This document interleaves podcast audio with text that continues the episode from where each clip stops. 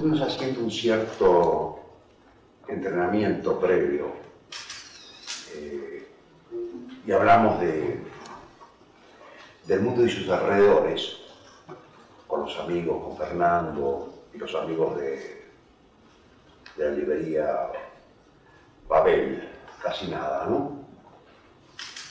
Babel era nada menos que la metáfora de la confusión de lenguajes, ¿no? y en este momento eso es vertiginoso, por lo menos en términos muy personales, muy profesionales, si ustedes quieren, mi, profe profesión. Vivo de dar clases en la Universidad de Buenos Aires de Filosofía y Letras, y ahora, para colmo, digamos así, se ha agregado lo de la Facultad de Humanidades de La Plata.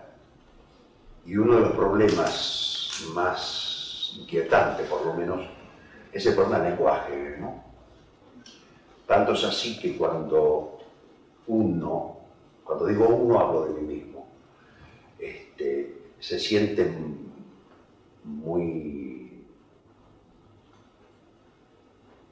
desorientado, digamos, desconsolado, ¿no? Piensa que está en una especie de Babel.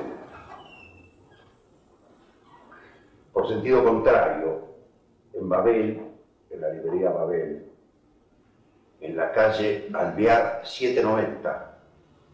¿Sí? ¿790, Fernando? 719. ¿Eh? 719. Vale, 719. Eh, recuperé, intentamos recuperar una posibilidad de lenguaje común, ¿no?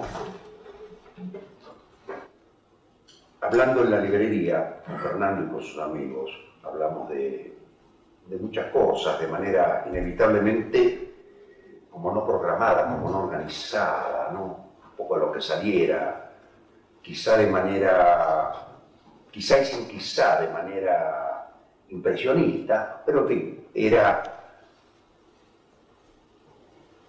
como cuando los boxeadores se van al centro del ring y se tocan los, guantes, ¿no? Vieron que se, ¿no? Como para saber de qué va. Digo, es una manera de saludar que siempre me, me llamó la atención, ¿no? Es que, bueno, quizá esa tocada de guantes se dé en el en Babel y en el uso del lenguaje. Y quizá para que no sea desordenada, excesivamente desordenada, digo, sin que se esté postulando una especie de orden sistemático, tipo corsé antiguo. Le había propuesto a Fernando y a los amigos que invitaron inicialmente hablar de Rodolfo Walsh. Quizá esto me facilite faena, como dicen los toreros. Pasábamos de, venado, ¿sí? Venado tuerto, ¿no? Curiosamente en Buenos Aires hay una serie de revistas que trabajan sobre la mirada, puntos de, puntos de vista como ocho. Se podría escribir quizá un ensayo de cómo funciona la mirada hoy a partir de venado tuerto. Digo, me parece como emblemático, ¿no? Tratando de concentrar la mirada y lo que podemos hablar esta noche, lo de Rodolfo.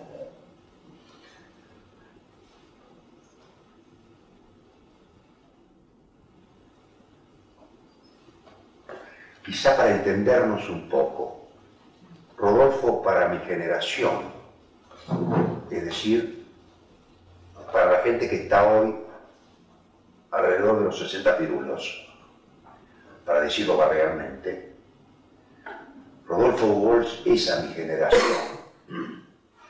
Esto es a la generación de Pacurondo, de Haroldo Conti, de alguna otra gente y de alguna de una persona que probablemente, y sí probablemente, tenga un solo ojo en la frente, que es el de Ernesto Che Guevara. Nacimos todos prácticamente en el mismo año. Y Rodolfo Walsh, esa la generación del Che, en la que me inscribo, con todas las contradicciones, ¿eh? no para blanquearse, sino más bien para ver el paquetón que eso implica, ¿no? Entonces, hasta ahora por lo menos. Rodolfo Walsh, esa la generación del Che, como Federico García Lorca, esa la generación del 1927 español. Digo, Alexandre, Rafael Alberti y otra gente. Me parece, quizá hay dos categorías. Lo de generación es. Tradicionalmente es, que se yo, Ortega, C, María, toda Historia.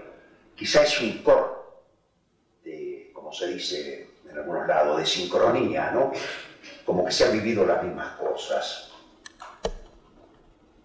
¿Qué sería haber vivido las mismas cosas con una persona como Rodolfo? Nacimos en la época del radicalismo clásico. El radicalismo clásico es Irigoyen Alvear, Irigoyen de nuevo, que no lo dejaron terminar. Nacimos en esa década. Padecimos con, digo sin rajarse las vestiduras, pero se trataba lo siguiente, en 30 y el 43, de eso que se llamó, y yo creo que se sigue llamando y se tendría que seguir llamando la década infame, pese a que han aparecido una serie de libros, uno de los cuales se llama Ni década ni infame. Efectivamente, son 13 años, sí, pero la miseria y la infamia, este, que sean 10 años, que sean 13 años, digo, se hacía fraude, se humillaba a la gente, creo que se pone, en esa década se pone en marcha debajo del emblema del general justo, el cinismo. ¿Sí? Se puede comprar cualquiera. ¿Sí? ¿Eh? A ver, ¿cuánto vale fulanito? Tanto, ¿no? Eso era el general justo. En la provincia de Buenos Aires se llamaba Manuel Fresco y creo recordarme, malicio, que en esta provincia se llamaba Manuel Liriondo. ¿Sí? Cosas viejas, ¿no? Pero bien, el segundo momento que nosotros vivimos, además de haber nacido en la época de, de Irigoyen, y Irigoyen, el segundo momento del 30 al 43, es decir, la década infame. Compartimos esa experiencia con Rodolfo Walsh, para no abundar, y eso está tratado, esto es elaborado literariamente, en esa serie, en una de las series más más importantes de su producción literaria, que es la serie del pueblo, ¿sí? la serie de fotos, y otros relatos que tienen un enorme parentesco, y podemos ir adelantando, hacia atrás, en términos de literatura argentina, con Pago Chico de, de tanto es así que en los textos de Rodolfo, cuando habla del pueblo, de, ese pequeño pueblo, aparece, el, protagonista se llama Mauricio, como el nieto de Juan, de Juan Moreira, de Pairó, las divertidas aventuras del nieto de Juan Moreira, Mauricio. Y el comisario, es Barraza, aparecen allí como, como guiños, digamos, ¿no? Para quien esté al tanto, está aludiendo a un antecedente de la producción de Rodolfo. Hacia Pairó, en esta serie de pueblerina, digo, de los pueblos típicos de la provincia de Buenos Aires, de la provincia de Santa Fe, desde ya, ¿no? Digo, borramos un momento el arroyo del medio y ya estamos. A fin de cuentas, aquí cerca, hablando de provincia, como ustedes saben muy bien, nació Mirta Legrand. ¿O no? En Villa Cañas. Yo no hablo porque tengo una referencia que sea conectada más, sino porque alguna vez trabajamos en cine junto con su hermano, que es Pepe José Martínez Suárez. ¿Sí? Digo, como que hace a lo que se llamaba la Pampa Gringa eh, y toda esta extensión tan parecida, lo acabamos de corroborar hoy saliendo desde Monte, Lobos, Saladillo, Junín y así siguiendo. Y si decimos Junín, digo, para ver cómo, cómo esta zona ha condicionado producción literaria, como puede ser Pairó, Rodolfo o Manolo Puig, que sería la otra punta, con costumbrismo hacia Pairó, con ironía y kitsch y demás, Manuel Puig, pero seguimos estando en la misma zona. ¿Sí? Porque se supone que el pueblo de esos relatos de Rodolfo en los años de la década infame pasan en alguna localidad como que se nombra Lobos. No con precisión, pero se ayuda a Lobos. Es decir, que está en esa zona sobre el río Salado. Quiero decir con esto de cómo se puede entender la serie de Pueblerina inscripta en el momento de la década infame, del 30 al 43 de Rodolfo, compañeros, pensando concretamente en el Tuerto. Los parentescos, sí, no estamos hablando de la cultura en Pakistán, con toda la consideración que nos pueda merecer la cultura de Pakistán o de Laos o donde ustedes quieran, Finlandia allá al norte.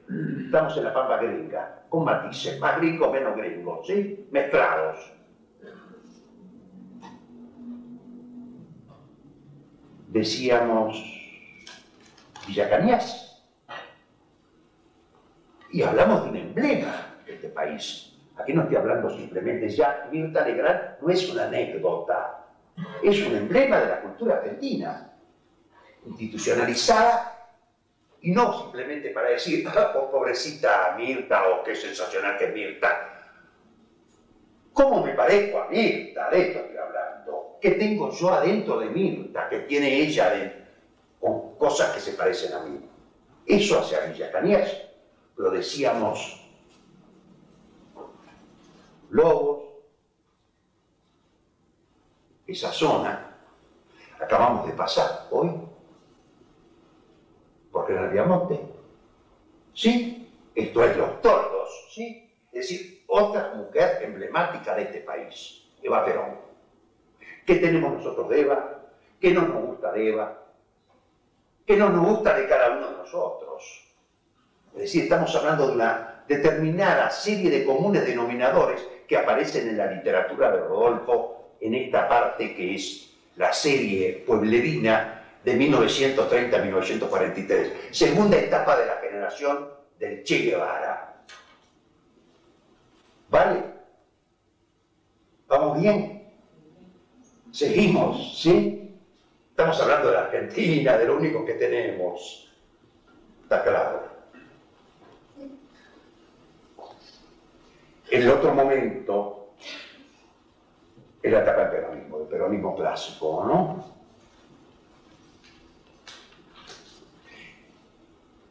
del 43, de 45 al 55. Digo, las marcas están en Rodolfo, ¿eh? están en cada uno de nosotros. Si hago así, te digo, mira, esto es el 17 de octubre, me duele el codo porque, qué sé yo, el, vicepresidente Perón se llamaba Quijano, ¡ay, nos reíamos Quijano! ¿Se acuerdan de Quijano? Se llamaba Hortensio Jazmín, ¿cómo no nos íbamos a reír? Era un viejo radical, lo habían inventado, la opción del vicepresidente de la República. Hay gente que se pone muy mal, como dice. No, entonces, la gente que se pone mal, porque uno se acuerda de Jazmín Hortensio Quijano, vicepresidente del general, teniente general Juan Domingo Perón, dice, ¿y los vicepresidentes eh, radicales? Sí, dos Martínez. Martínez con Irigoyen, que decían que lo traicionó, y Martínez con Alfonsín, claro, ¿verdad? Y que era transparente. Si usted me pregunta qué cara tenía Martínez, tendría que decir cara de cordobés. ¿Sí? Muy bien. Primer momento, Irigoyen al día Irigoyen hasta 30, segundo momento de mi generación y de Rodolfo Walsh.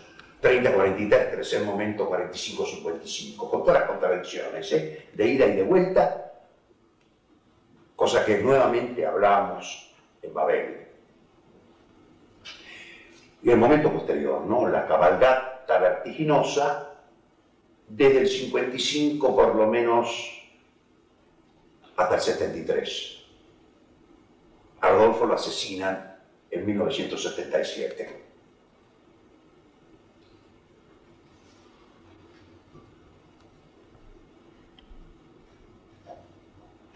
La trata de focalizar entonces en términos generacionales, que eso intentábamos decir. El momento de Pueblerina es el periodo de la década infame. Creo que es en lo que hace específicamente su producción literaria uno de sus mejores momentos. No el mejor. Quizá todavía está como muy pegado lo referencial, como se dice, al costumbrismo.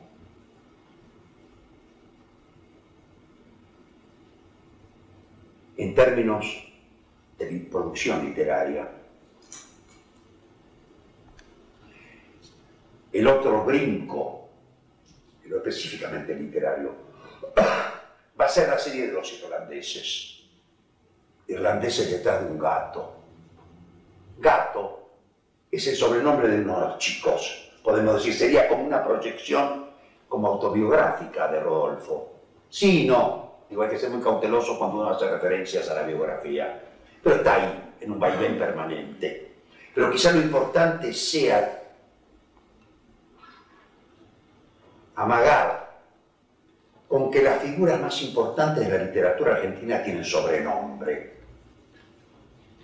Quiero decir, no se llaman Don Ramiro, sino se llaman Laucha. Son las grandes figuras de la literatura argentina, es decir, los pobres diablos. No una literatura de triunfadores, sino una literatura de derrotados, de marginales. Sí, Laucha, más Laucha. El Pairó es un Laucha. ¿Sí? Prácticamente sale el mismo año que Don Ramiro, digamos, sobre el centenario. Don Ramiro, es decir, tener genealogía las grandes figuras de la literatura argentina no tienen de genealogía, sino tienen prontuario. Están prontuariados por la cana. Es decir, están bajo la doble mirada de la cana. ¿Sí? Es decir, cómo operan esos personajes que se pueden llamar gato en Osvaldo. Para el lapsus. Dice Osvaldo, estoy pensando en Bayer, que hace la serie generacional. ¿Sí? Quise decir Rodolfo. Vale, tanto monta y sabe como Fernando.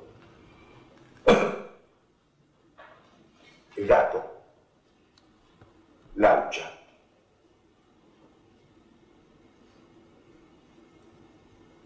El astrólogo. La visca. No tienen nombres. Son las grandes figuras de la literatura argentina. Como grandes personajes, incluso de toda la cultura argentina, en un sentido mucho más amplio quizá. El chacho, joder, no, Peñaló, no, el chacho, ¿cómo? ¿Sí? Y por la otra vertiente, en el matadero, el personaje más intenso es Mata 7. Podríamos seguir buscando quizá, ¿no? A partir de qué espesor literario, qué espesor dramático tiene la serie de los irlandeses. Primera serie la, la serie de Pueblerina, ¿no? La segunda serie, irlandeses, que en realidad es el momento, si hacemos la referencia a la biografía de Rodolfo Walsh, el momento en que esa figura, en ese itinerario, se va despegando de lo familiar, ¿sí? el comienzo de esa segunda serie, los irlandeses, empieza con la entrada al colegio pupilo y la separación de la madre, que es un tópico de la literatura, un gran tópico de, la literatura en general. Eh, levantando la ceja podríamos decir, Lothar habla del chico de 17 años, es decir, la figura a los Rambo, que entra al colegio y se encuentra con que el colegio es inquietante, el colegio pupilo condensa también el Walsh toda la animosidad de un lugar desconocido. ¿Sí? Y decimos que es un lugar común en la literatura argentina, inolvidable. Juvenilia, otro protagonista, entra al colegio pupilo. Sí, supongo que muchos de aquí habrán entrado al colegio María Auxiliadora o al colegio Don Bosco, para no abundar. ¿Sí? De niño, ¿no? ¿Qué implica eso? En la serie Los irlandeses de Rodolfo, esto está tratado de manera excepcional. Es decir, ya creo que va pegando brincos sucesivos en su producción literaria.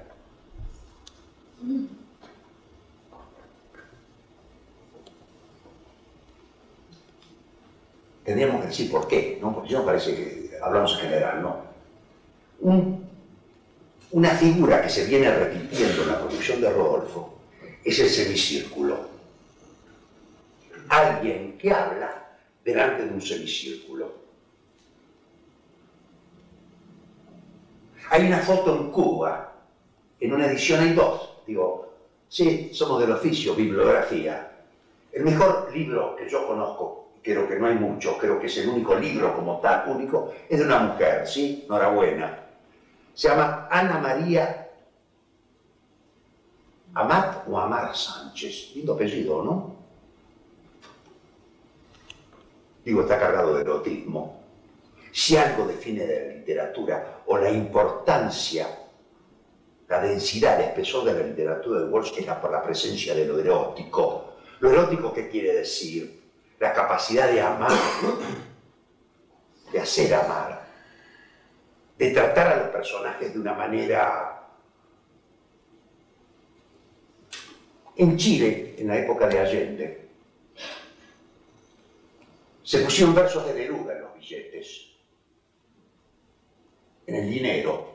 El dinero es algo indispensable, pero la verdad que, digo, para empezar por este lado, digo, este, mm, como se decía, yo al dinero me humillo, ¿sí? Allá, yo no me humillo al dinero, lo necesito, y creo que en general, creo que en general. Pues bien, en Chile con Allende empezaron a aparecer los billetes chilenos, dinero chileno, con versos de Neruda. Esto era una forma de erotizar el dinero. Esto es de poner un elemento amoroso. ¿No? Es decir, no tenerle ni tanto asco ni tanta sumisión al dinero. ¿Sí? En el caso de Rodolfo, eso aparece permanentemente la erotización de su literatura.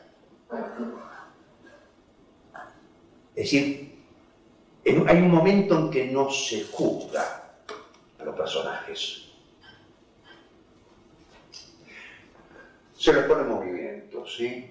Y decíamos del semicírculo. En una que por ahí venía, en uno de los libros, aparte del de Ana María Amar Sánchez, que me parece excelente trabajo, hay dos libros sobre Rodolfo, que son colecciones de ensayos sobre Rodolfo. Uno lo publicó La Flor, vale esto incluso como eh, bibliográfica, como decimos lo del oficio, ¿sí? Hay dos trabajos, uno publicado en California, y otro publicado por la editorial La Flor. En la edición de California hay una foto de Rodolfo jugando, ya hombre grande, en Cuba, y está rodeado de un semicírculo.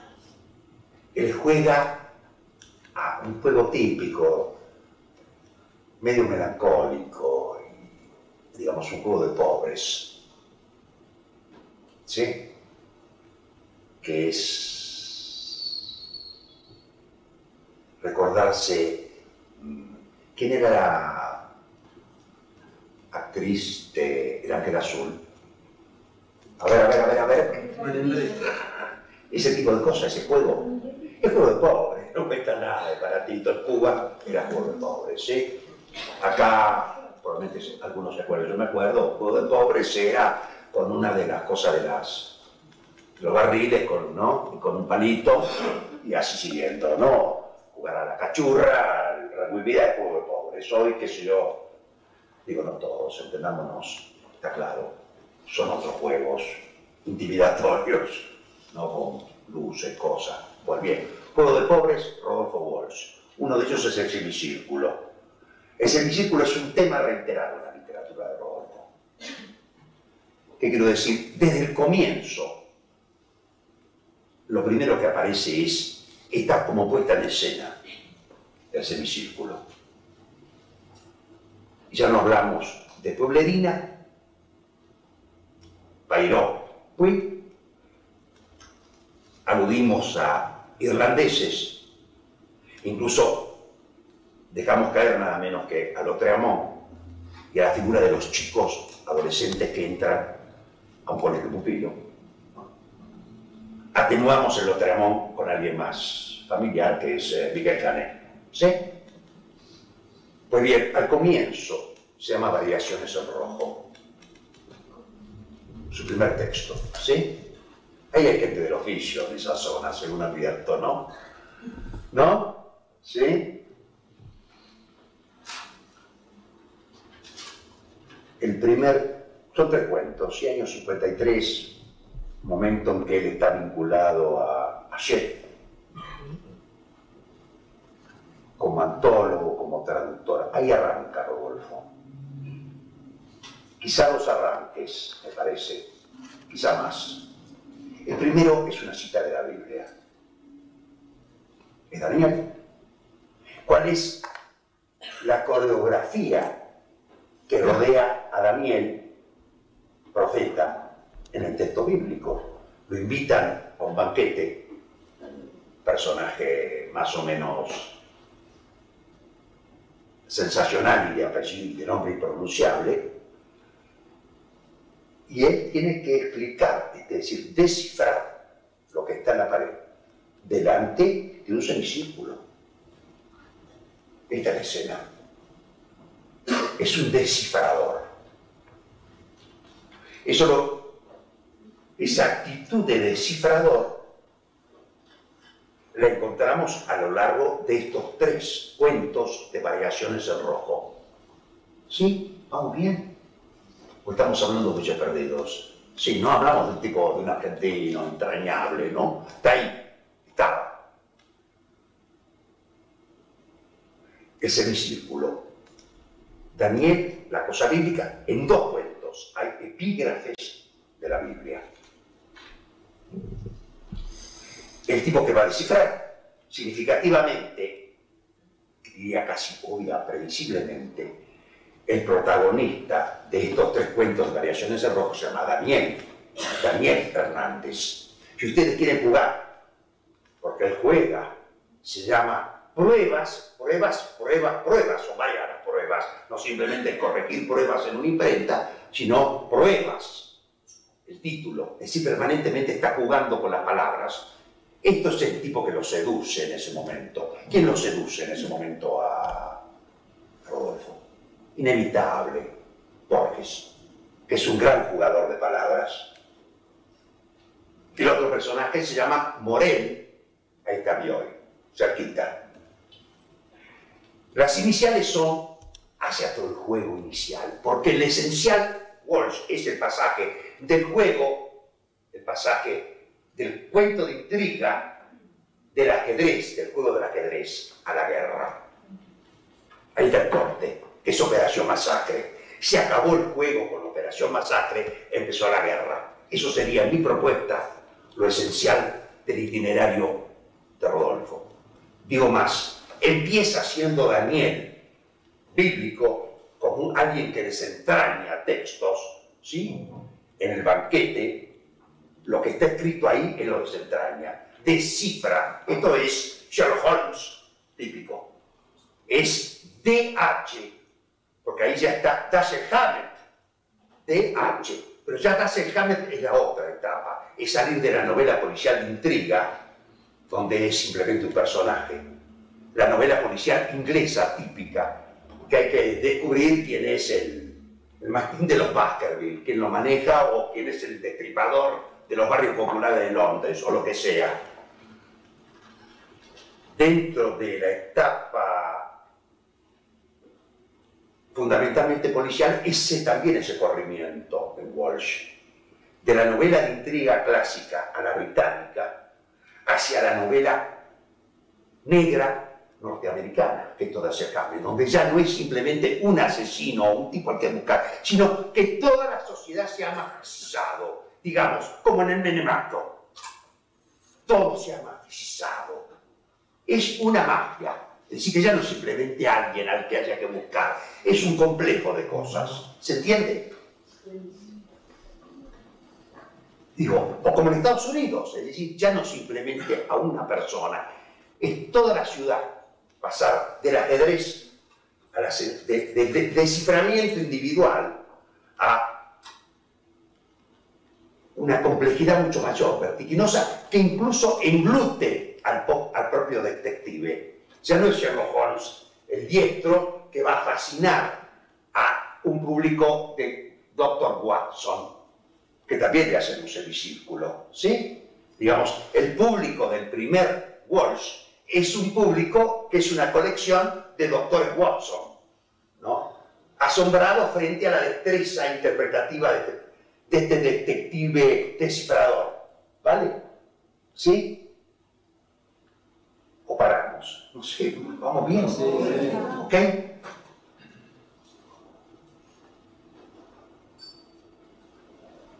Digo el itinerario, itinerario Rodolfo, ¿no? Su literatura empieza con la figura de Daniel, que es, es el hermeneuta, para usar la palabra pedante, ¿sí? Tipo que descifra, ¿sí? Y que finalmente, después de Operación Masacre, incluso está en el prólogo de Operación Masacre, lo agarra la represión del año 56.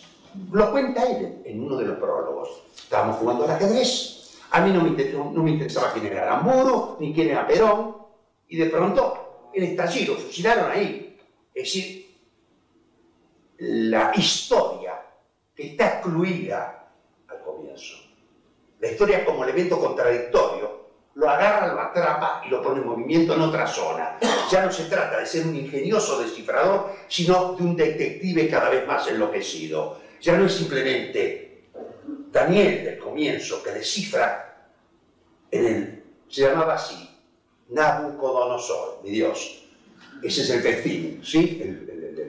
Banquete al que lo convocan a este descifrador, Daniel. La historia lo va atrapando después de Operación Masacre, 56, etc. Incluso él ha sido cuestionado en esa etapa del 45 a 55 él ha cuestionado el peronismo, ha sido antiperonista, incluso hay artículos publicados en Plan donde él exalta la actividad nada menos que de la Armada volando sobre Buenos Aires. Digo, de las contradicciones, digo, quiero decir con esto, que aquí no estamos en la comunión de los santos, distribuyendo bondades ni santificando a nadie. Es un hombre lleno de contradicciones, saludable, porque finalmente logra eso de Daniel a convertirse en Cristo es decir, del festín de Nabucodonosor, que así llamaba, según vamos viendo, alguien que descifra, alguien que entrega su cuerpo como único lugar posible para corroborar la legitimidad de su propia palabra. ¿Me explico? Esto es ser Cristo. Alguien que entrega esto. no me queda otra alternativa que morir para que la gente crea en la validez de mi palabra. Es decir, el único espacio real, sobre todo alguien que va siendo, va perdiendo espacio, va siendo, como se dice, desterritorializado. El único territorio propio que le queda finalmente a Rodolfo es su propio cuerpo. Es decir, hay una ecuación en este país para no abundar. A mayor práctica crítica, como intelectual, como escritor, mayor riesgo de sanción. ¿Vale? Eh, la carta, la carta abierta a la Junta Militar. Vale hacia el final. Año 77. Sí.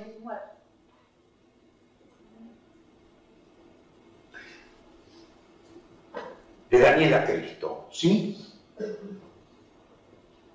Lo único que queda es eso, el, el único territorio, repito, que le queda, el único espacio posible es su propio cuerpo. Digo, como el Juan Moreira, en otro orden de cosas, pero análogo, tiene un análogo. El texto final de Juan Moreira es el propio cuerpo de Juan Moreira. Cuando lo matan, le, abren la camisa y está lleno de cicatrices. Ahí está el texto sobre el cuerpo de Juan Moreira. ¿Vale?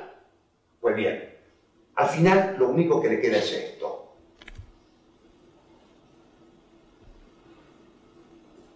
¿Vamos bien? estamos dando la data? No sé, pregunto. ¿Sí? ¿Eh? ¿Vamos bien? ¿Es bien? ¿Sí? estamos laburando, ¿no? Se trata de esto.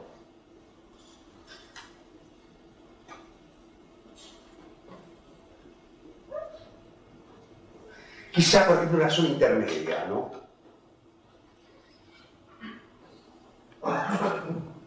Decíamos, dijimos, textos específicamente literarios. ¿Qué quiere decir con específicamente literario?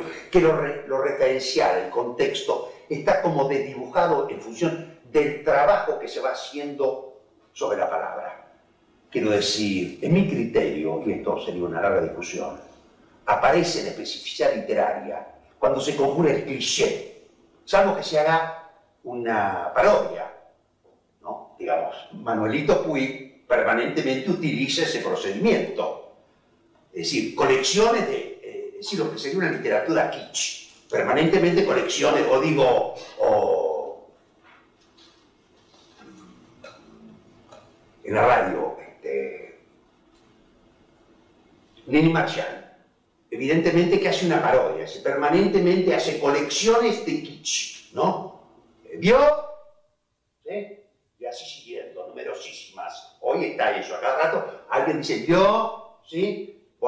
ya había hace rato, con un solo ojo, como venado tuerto. No me preguntes si digo, vi suficientemente. Pues bien, decíamos, uh, la pueblerina brinca más, trabaja más, elabora más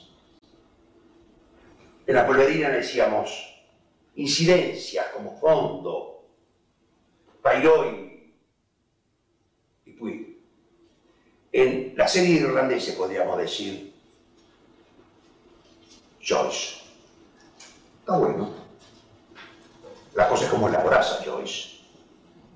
Digo, si vas al pie de Joyce y lo repetís a Joyce, haces un libro como, como el Quijote de, que cuenta se repetir, si no va es irrepetible, ¿no? Hace un aprendizaje, pero a partir de un clima que él conoce muy bien, que es el mundo de un colegio pupilo, ese universo.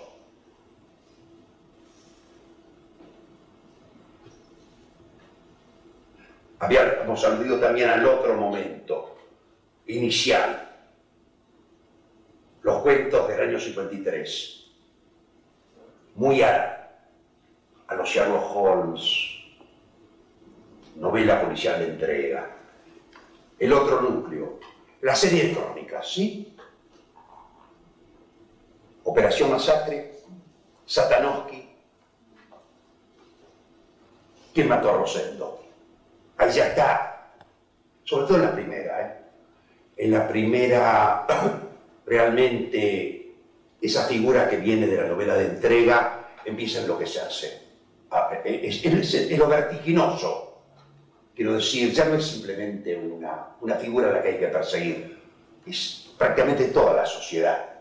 Con que hay un corrimiento en la medida que ya es también, está más recortado, en tanto es, ya no es este, José León Suárez y el basural y toda la colección de gente peronista fusilada, sino está como más restringido. Se vuelve a abrir en Rosendo. Decimos que Operación Masacre marca como una mutación, un salto cualitativo, de el espacio del ajedrez, el espacio cerrado, hacia el espacio de la guerra, el espacio de la historia, de las contradicciones sociales, etc. Pero hay que tener siempre en cuenta que si bien está esa mutación condicionada por un proceso histórico, incluso por una elección de público, porque si al comienzo decimos escribe Lea y en plan, es porque está escribiendo para una colección de doctores Watson. Ya Operación Masacre se publica en revistas políticas, está operando, escribiendo en función de un público militante. Tradicionalmente se decía, el estilo es el hombre. Vino un señor francés y dijo, el primero dijo, señor francés, siempre los franceses dijeron las cosas, dijo el estilo es el hombre. Pero después vino otro señor francés que dijo, el estilo es el hombre al cual uno se dirige. Después apareció un argentino hizo un guiño y dijo, el estilo es el público al que se quiere seducir. Después vino una argentina y dijo, el estilo es la mujer a la que se quiere seducir o al hombre que se quiere seducir. Es decir, ¿qué tipo de estrategia implica un, estilo? Esto es decir, se está aludiendo al público, a ver cómo logro convencerlo ¿Sí? Porque si no pasa nada. Rajan todos en clases, empiezan a ir los pibes, uno dice, Dios mío, se hartaron. Acá también puede empezar a pasar, uno se pone nervioso, alguien se vaya por el fondo. Perfecto. Mala suerte, no anduvo y otra cosa. En esta faena, como en cualquiera, hay que tratar de seducir. ¿Qué quiere decir de seducir? Erotizar. Es lo que estamos haciendo. Es decir, estamos poniendo versos de Neruda en los billetes de la provincia de Santa Fe. ¿Vale?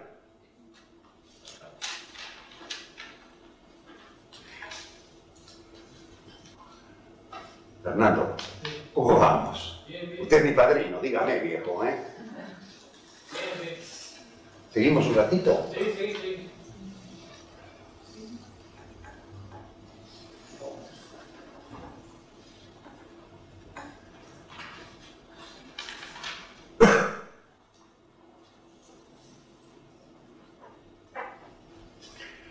lo de las tres, el, bloque, ¿no? Estamos viendo como distintos bloques, variaciones en rojo, pueblerina, irlandesa detrás de un gato,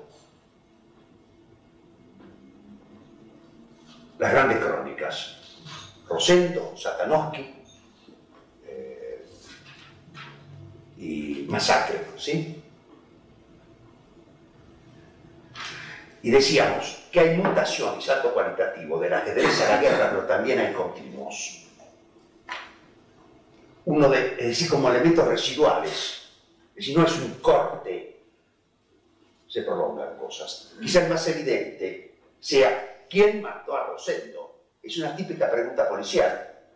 Es decir, que allí hay todo un recurso de tipo retórico. ¿Quién le pone el cascabel al gato? es una provocación retórica. ¿Quién mató a Rosendo? Es decir, que al final de su etapa de crónicas sigue funcionando con procedimientos de la retórica policial. Una, quizá dos, que son los mapas. En, los tres, en dos de los tres cuentos de variaciones aparecen mapas. ¿Sí? Como planta, en planta de arquitectos. ¿Sí? en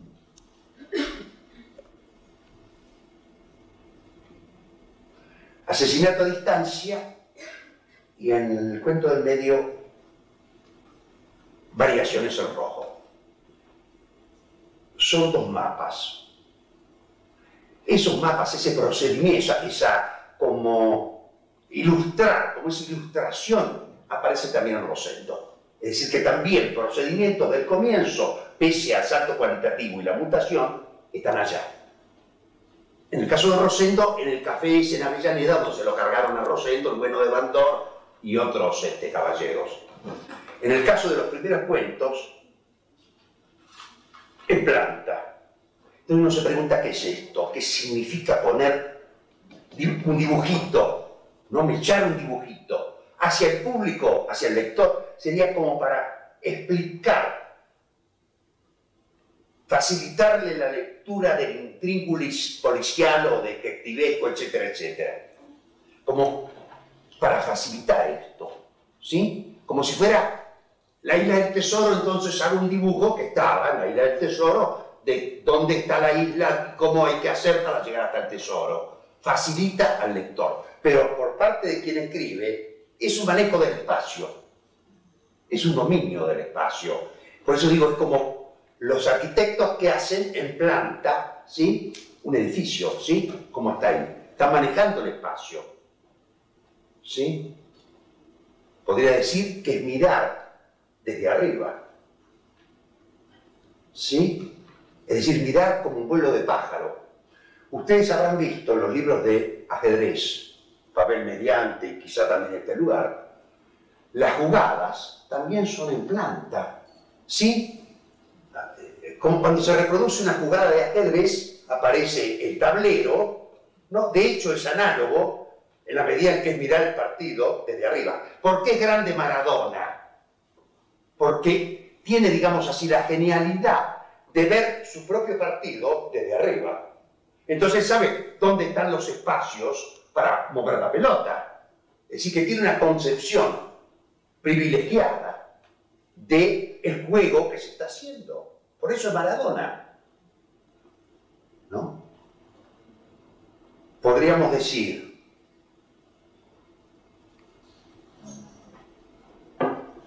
que reproduce un alemán del típico narrador del siglo XIX. Apelo a la buena voluntad, pero seguramente que sí.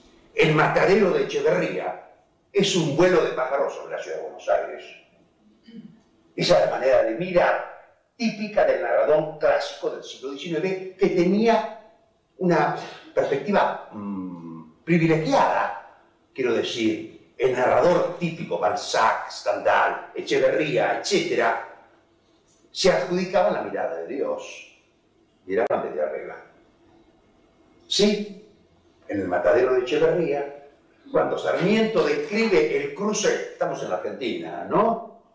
¿Y cómo? El cruce del, del ejército grande desde la barranca, al ladito del bueno de Urquiza, describe desde arriba o el santo de Juan Bautista Alberti, cuando describe Tucumán, el Tucumán lo describe desde la Jusquica. Es la manera típica de mirar el siglo XIX. Quiero decir que el primer Walsh tiene, se adjudica en su producción por una serie de influencias de la literatura, así como está Borges o está Sherlock Holmes y el, y el bueno de, de Borges también y de quien sea. arranca esa mirada omnipotente y privilegiada. El último Walsh, después de haber sido metido en historia, abdica de sus privilegios. Y eso es nota al pie, que es un cuento excepcional, tan excepcional, que supera a la narrativa de Borges.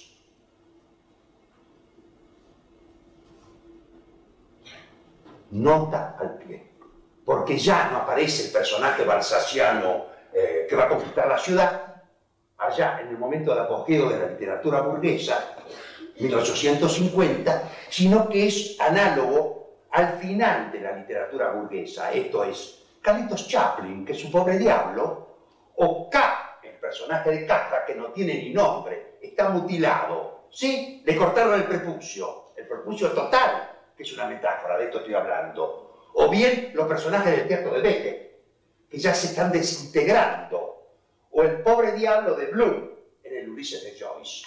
Es decir, en ese itinerario, desde Daniel hasta Cristo, la literatura y la, el itinerario concreto y cotidiano de Rodolfo. Pasar de la omnipotencia de Daniel, del que descifra, a el pobre diablo que era Cristo. No sé si me explico. ¿Vale? Esto es, y por hoy está bueno, al pie. Que como postulación, así como en las primeras, está todo el juego borgiano. En nota pie, el juego se acabó. Tanto es así que nota al pie es un procedimiento borgiano, también está nada, poner una notita como si fuera el editor o alguna voz que entra y contesta el texto de arriba Pero nota al pie, esa nota al pie va creciendo como si fuera una especie de cáncer y se va tragando al texto de arriba. ¿Vale? Y dice fundamentalmente esto, aplica de la omnipotencia. Quiero decir, la omnipotencia que aparece en Borges, esto es el Aleph, es la mirada, es una proyección de la mirada de Dios, el Aleph, es el tipo que ve todo. ¿Sí? Esto es Borges. El personaje de Rodolfo es un fracasado, es un Bloom, es un Chaplin que hace reír. ¿Sí? Por el diablo, entra y se tropieza con la alfombra. ¡Ah, ah, ah! Mira el huevón este cómo entró. ¿Sí? ¿Qué quiere decir eso? ¿Quiénes se ríen del huevón que entra y tropieza? Son los que están dentro, que son quienes, los bacanes, ¿sí? Aquellos que llamábamos los oligarcas, ¿sí? Se ríen para recomponer su equilibrio, porque esa entrada de Chaplin ha alterado el equilibrio interno del restaurante de lujo. Entonces me río de este pobre diablo.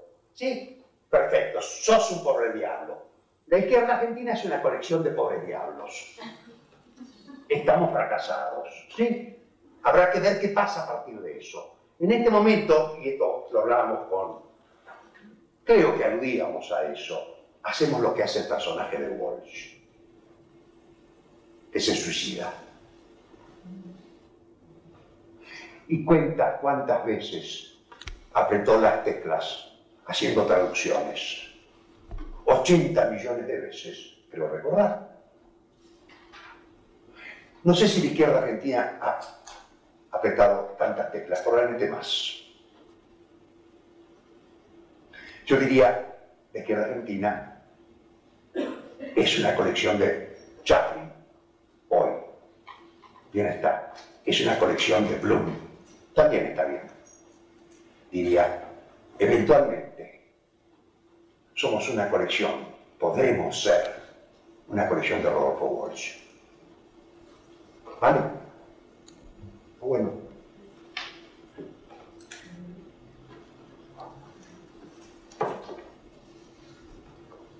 Ahí viene un cigarrito, ¿sí?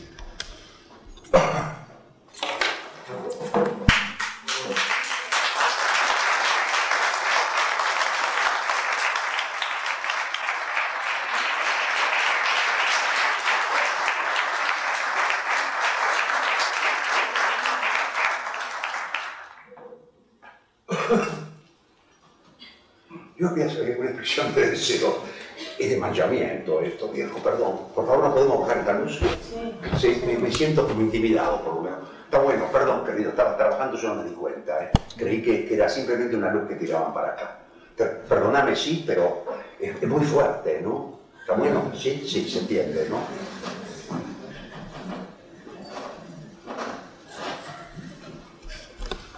Compañeros.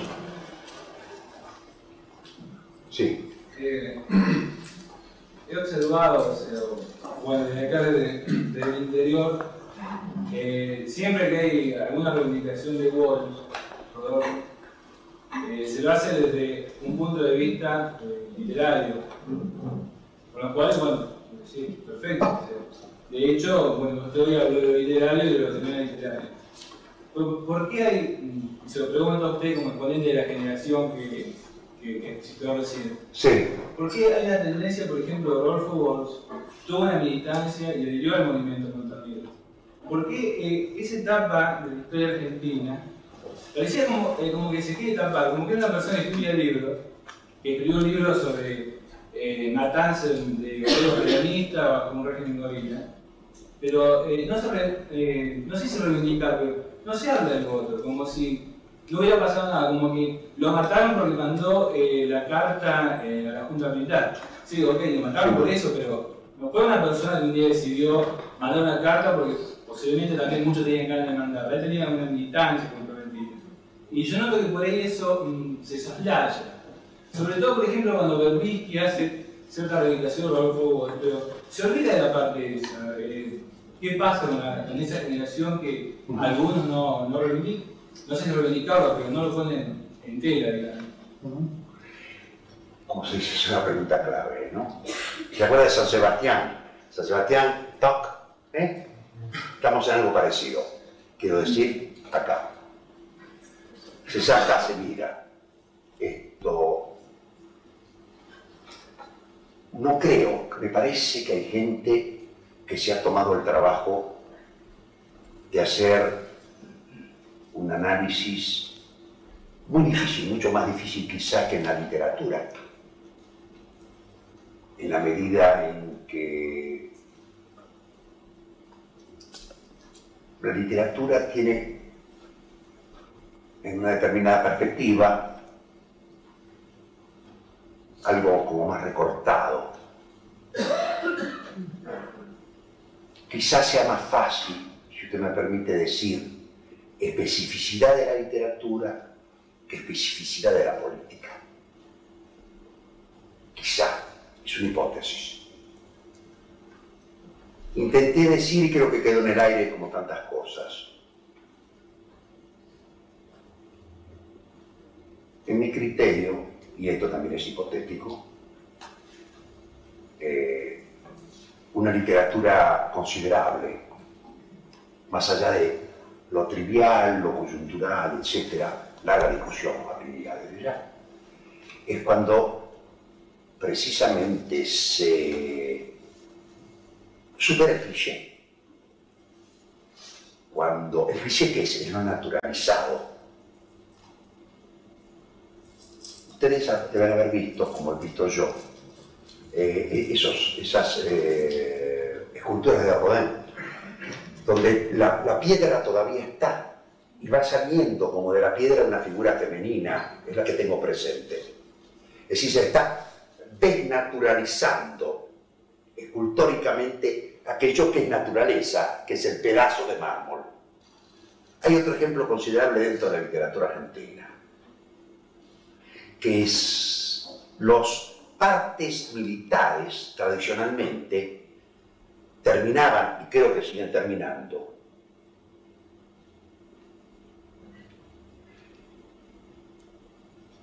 con una frase eh, casi sacrosanta, digamos, que es publíquese, dese a conocer y archívese.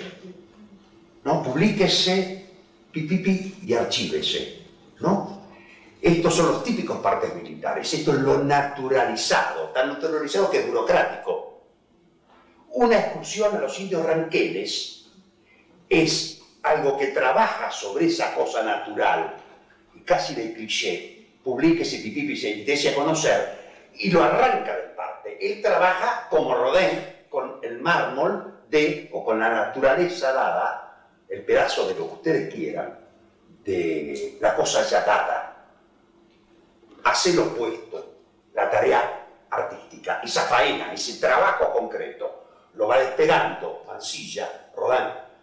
Mansilla despega a indios y hace una obra fenomenal a partir de los partes militares. Por eso decía, quizá más fácil, quizá más fácil en el campo de la literatura respecto a Rodolfo.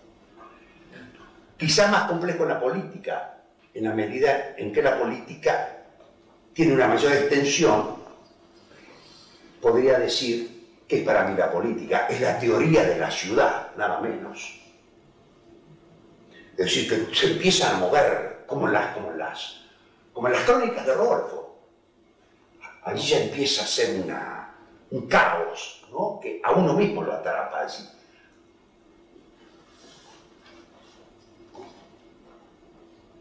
Sin embargo, me parece que alguien, alguienes, digamos, se han ocupado de este aspecto.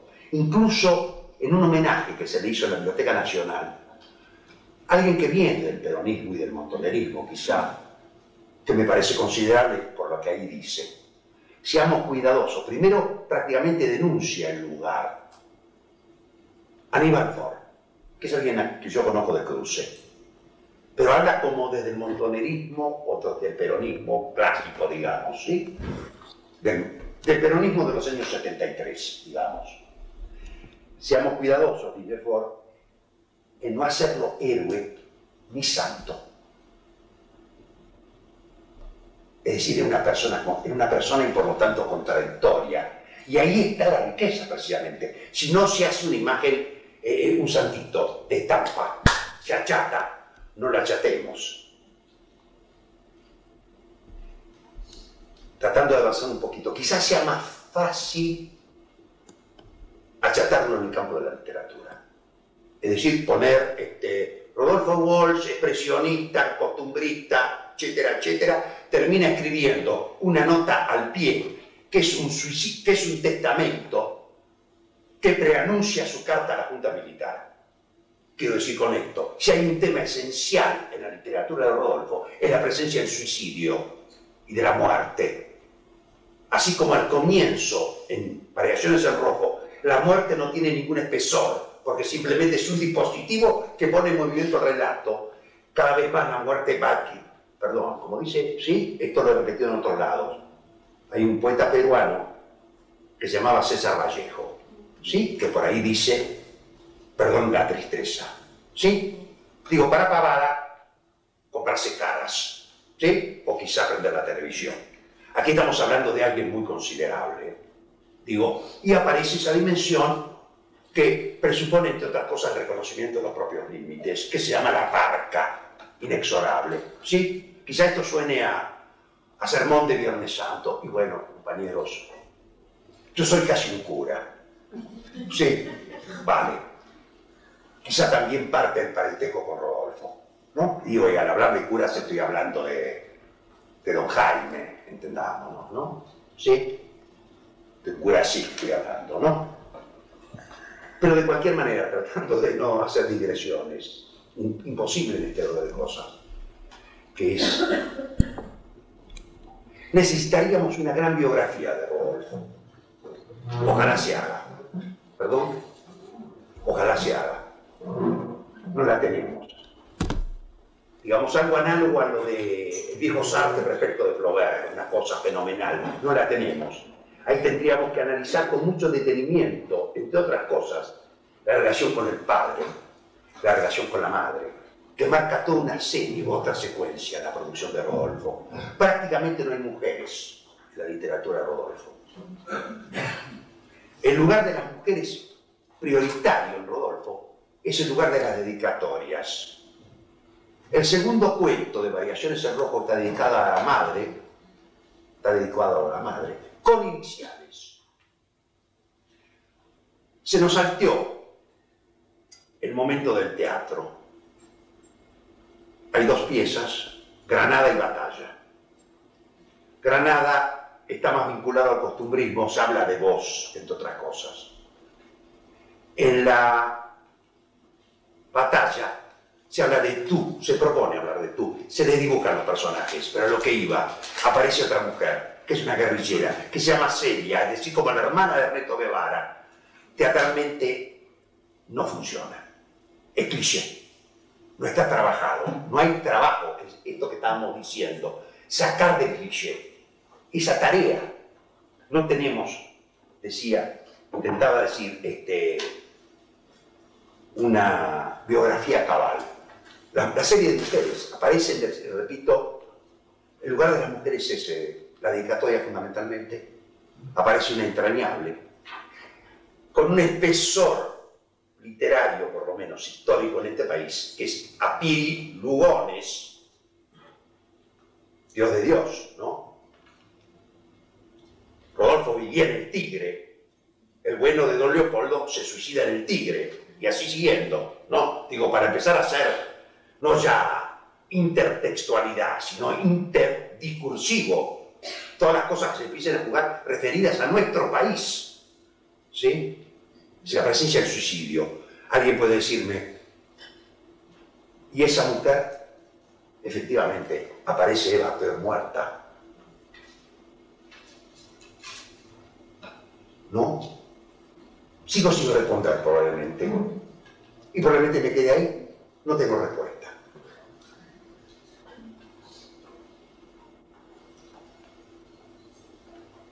¿Sí? Siguiendo esta, esta serie que marca de pasar del David al Cristo, me preocupa que termine en el 77 cuando él muere y no hable de las últimas partes de la Biblia, los hechos de los apóstoles, en cual podemos enrolarlo a usted, ¿no es cierto? Bueno, yo le agradezco. Digo, no sé si cabe Pero que hicieron lo suyo estos caballeros, ¿no? En tiempo de los apóstoles, en tiempo de los bárbaros, se subían los árboles para comerse a los pájaros. Pues bien, era una cosa que yo aprendí en el colegio de curas. El uso de las esdrújulas.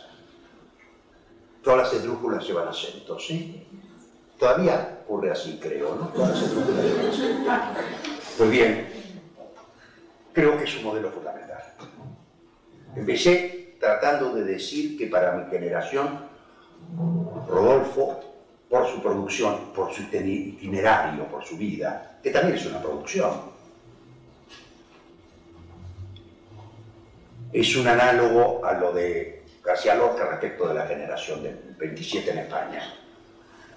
Digo, dos figuras que condensan una serie de comunes denominadores de una generación. Logra ahí la, la ecuación, el salto interno, ¿no?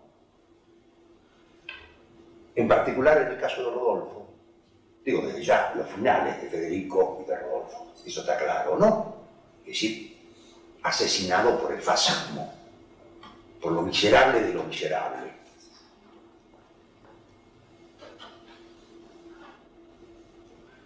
Nuevamente quizá lo de nota al pie. Creo que es un testamento, decía, creo que lo dije, que preanuncia la carta a la Junta. En los dos casos hay como un balance de vida, de trabajo, de faena, de fracaso, de obstinaciones,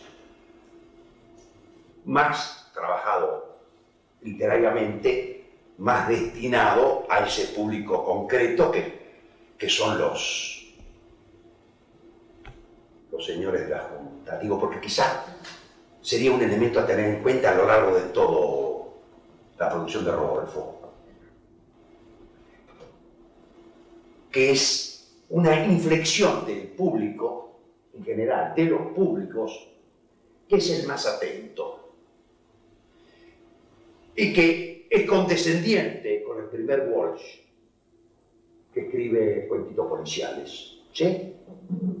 fundamentalmente de ingenio, donde la muerte no tiene el espesor, es decir, son muertes que no convocan ni a una elegía, ni a un requiem, ni siquiera un epitafio, son simplemente mecanismos de relato, abren el suspenso del relato, ¿sí?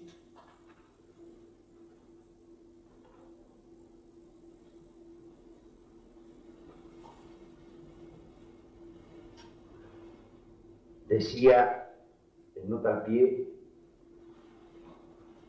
y en la carta a la Junta. En esa serie de públicos a los que se va enfrentando sucesivamente Rodolfo, incluyendo el del teatro, empezando por el de Berilea, Leoplan, el Propósitos de Barletta, luego las publicaciones de la Secretaría de los Argentinos, las secretas, etc. Hay una inflexión del público que es considerable, que es lo que hay que considerar, que es el sensor. Que puede ser eh, tolerante, distraído, mientras escriban sagaces cuentos policiales, pero que es cada vez más atento. ¿Sí? En una época, ya por el 73, con un ademán un tanto provocativo, cuando eran reuniones políticas generales, en un momento decía, bueno, este, compañero comisario, fuimos claros, ¿quién estaba tomando nota? Al final, el censor toma nota escrupulosa de lo que dice Rodolfo. Mm. Y dijimos, a mayor práctica crítica, que también en ese itinerario está, cada vez ejerce una mayor lucidez crítica, la sanción es correlativa a la mayor, ¿no? Es una es directamente proporcional, digamos. A mayor lucidez crítica, mayor riesgo de sanción. Ahí aparece al final el sensor. El último censor es la Junta Militar. El último censor asesina, no tolera. ¿Sí? No sé si vamos bien, ¿no? Me gustaría que cuente después de la muerte, desde ahí hasta acá. Ahí hasta Estamos, y esto es, me parece, esta reflexión que estamos haciendo sobre Rodolfo, quizá incorporando a esos trabajos a los que aludimos, Y me parece, podría decir, que es una, su producción es, eh, como toda gran producción, es incompleta, no está cerrada, son líneas de puntos, como en esos documentos que uno tiene que llenar en, los hoteles, digamos, ¿sí? los puntos hay que llenarlos. Creo que lo que usted me plantea estamos tratando, no es fácil, ¿sí? De llenar esa línea de puntos. Por de pronto no lo hemos cerrado. Me parece que, así como es importante en dimensión histórica rescatar un pasado inutilizable, aquí se insinúa a partir de, no es el cierre de Walsh, toda, toda obra considerable queda como entreabierta. Diría, la poesía se define por eso. El lugar del poeta en el sentido más eh, riguroso es alguien que trabaja con lo entreabierto, como, una, un amago de cierre y un amago de continuidad. Creo que allí me parece, y estoy tratando de responder lo que usted me plantea, se sitúa la fecundidad de Rodolfo. Quizá podría decir un poquito más, me parece se me ocurre ahora. Algo que ocurre en este país que está muy generalizado es el miedo. El miedo es una producción, como la risa con Chaplin cuando entra. Nos reímos, esto como se produce un gag, cómo se hace la producción de risa. Se produce en la extracción de dos códigos, el código de afuera y el código de adentro. Entra Chaplin de la calle, pobre diablo, entra aquí, toda la gente seria, hay extracción de código produce risa. La producción de miedo creo que en este país es considerable. Creo que estamos todos embarcados, creo que ha sido utilizado el miedo luego de una práctica eh, obscena. Creo que toda esta comunidad, más, menos, menos, más, está claro que me involucro, estoy diciendo no, no, estoy eludiendo esto, digo, mi parte, mi participación en el miedo, cómo me trabaja. Yo diría, ¿de qué manera se conjura el miedo? Creo que eso es Walsh. La producción de miedo aparecía en las películas de Boris Karloff, en las típicas, el thriller clásico, ¿sí? Es alguien que entra a una habitación y el piso se le, se le va abajo, se queda sin piso esto es la Argentina actual. La Argentina actual se ha quedado sin piso. Estamos en el pánico, de una forma u otra. La forma de conjurar el pánico es lo que hacían los personajes en la película de, de Boris Karloff. Para no caer al fondo del pánico, se agarraban de un lado y del otro. Esto es, del pasado y del futuro. Recuperación de la historia, recuperación de la línea de puntos. Ahí creo que está Walsh es una forma concreta para conjurar el miedo en la Argentina, recuperar a personas como Rodolfo. No sé si me explico, ¿sí o no? ¿sí?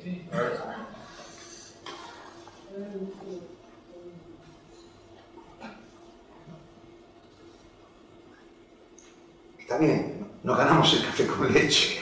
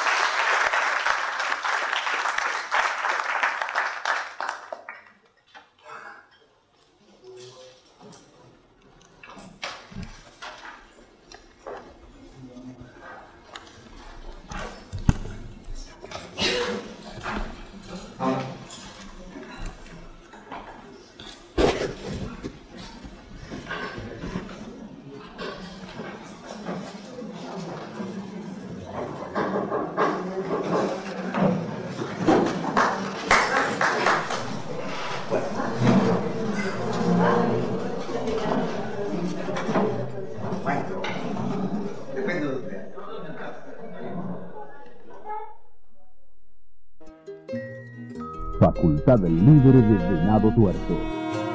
La primera facultad libre del país. Para la libertad. Para el amor. Para la vida.